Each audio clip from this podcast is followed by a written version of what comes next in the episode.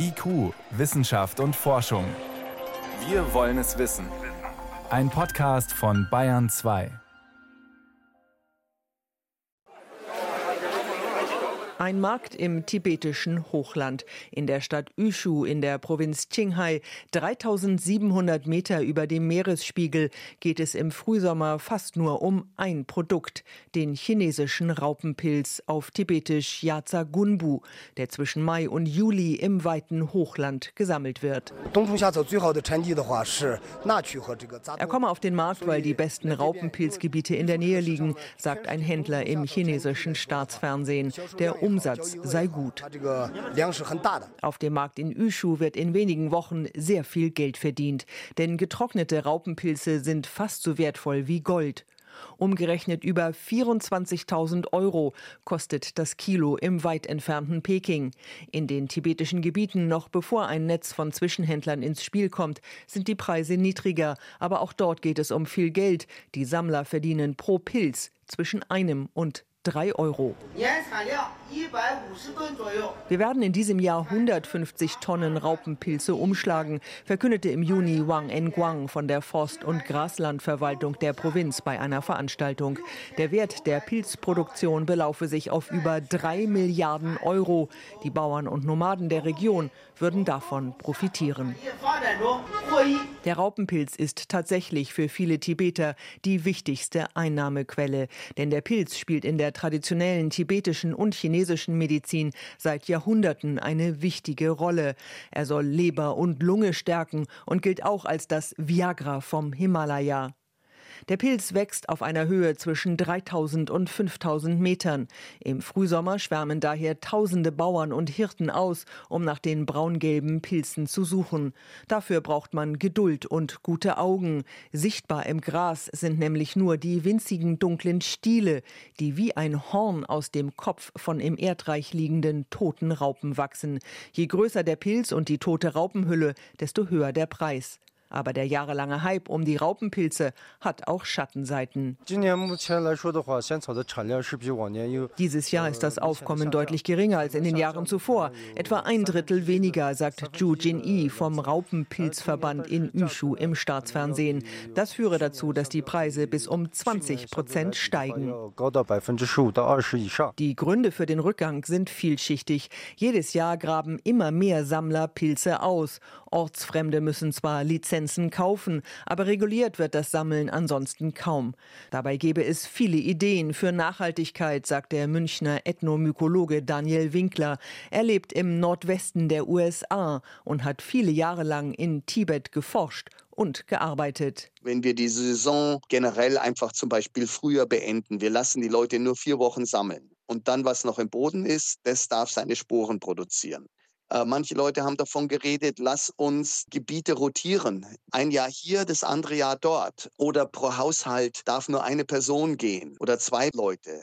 Also es gäbe so viele unterschiedliche Ansätze.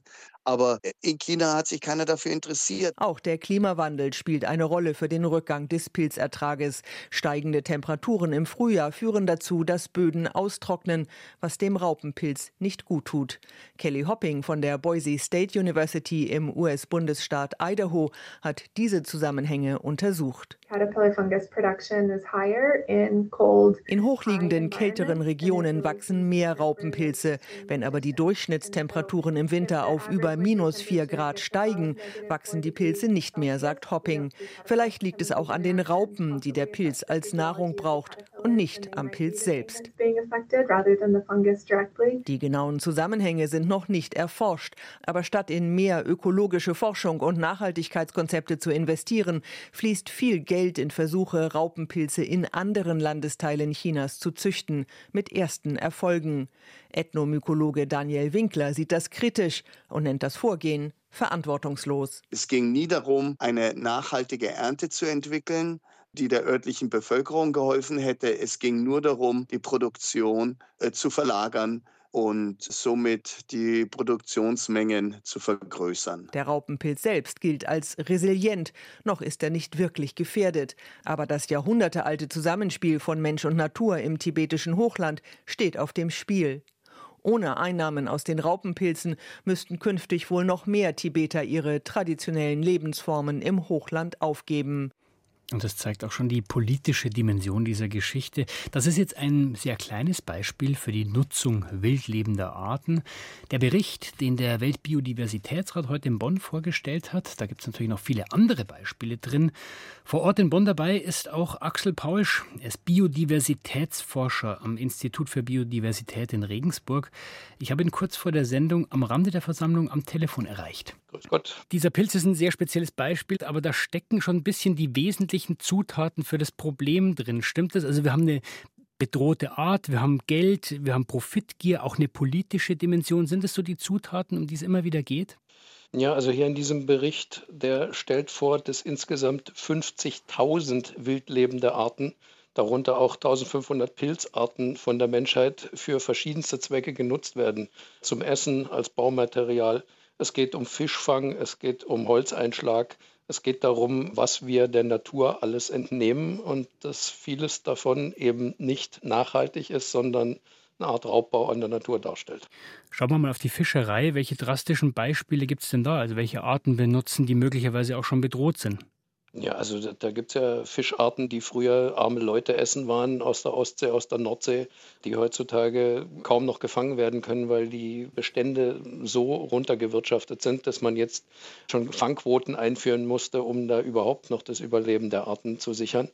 Und das ist ein weltweites Phänomen. Da kommt dazu, dass viele Arten einfach so mitgefangen werden, obwohl man sie gar nicht unbedingt haben will. Die werden teilweise einfach wieder reingeschmissen, sind aber trotzdem tot.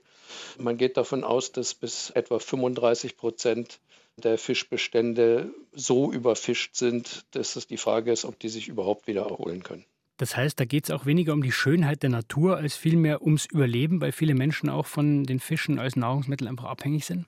Ja, ganz klar. Also das hat jetzt nichts damit zu tun, dass es einfach nur schade ist, dass ein paar schöne Arten verschwinden, sondern es geht ganz klar um Nahrungsgrundlagen. Und beim Holz geht es darum, sich Häuser zu bauen, Möbel zu bauen, Brennholz zu haben.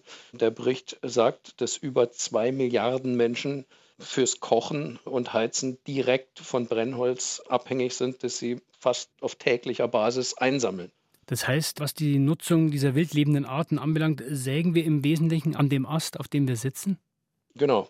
Und das Problem vergrößert sich eher. Einerseits, weil durch äh, Klimawandel Änderungen entstehen, die wir bisher überhaupt nicht so richtig überreißen, was das dann für einzelne Arten heißt, die es dann da vielleicht nicht mehr gibt, wo man sie bisher noch nutzt. Und zum Zweiten durch eine wachsende Weltbevölkerung, die ja auch essen will, in einer anständigen Behausung wohnen und die im Zweifelsfall beheizen können will. Jetzt ist ja ein Sinn dieses Berichts auch Empfehlungen an die Politik, also was man konkret umsetzen muss. Welche Maßnahmen sind denn unvermeidbar? Ja, also beim Fischfang müssen wir uns auf jeden Fall beschränken und den Populationen die Möglichkeit geben, überhaupt wieder heranzuwachsen, um sie weiterhin nutzen zu können. Beim Wald müssen wir wieder aufforsten und Holzeinschlag nicht mehr auf Kosten der Naturwälder machen, sonst vernichten wir die Ökosysteme mit allen Konsequenzen, die das für unser eigenes Wohlergehen hat. Und es wird auch nicht gehen, ohne dass besonders wir in den hochentwickelten Ländern unser Konsumverhalten ändern und einfach weniger verbrauchen. Jetzt sind ja solche internationalen Vereinbarungen, Räte oft sehr schwerfällig. Das sehen wir immer wieder bei den Klimaverhandlungen. Sie sind dabei, Sie sind mittendrin, Herr Paulsch. Wie frustrierend oder wie schwierig ist es denn für Sie, die richtige Stimmung jetzt wirklich auch an die Entscheider rüberzubringen? Also ich sage mal so, ich war schon auf frustrierenderen Meetings, wo es um politische Ziele ging.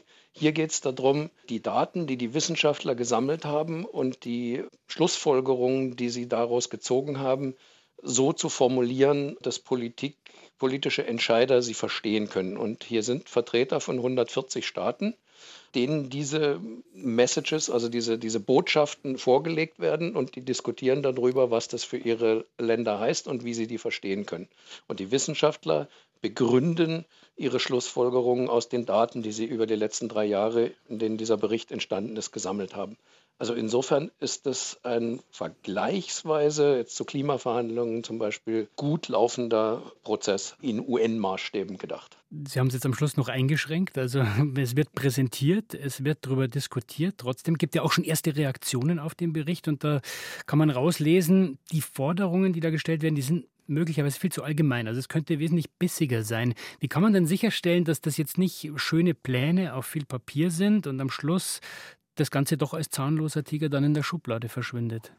Naja, also der Weltbiodiversitätsrat ist ja ein Gremium, wo Regierungen Anfragen zu wissenschaftlichen Untersuchungen an die Wissenschaft stellen und die Wissenschaft antwortet.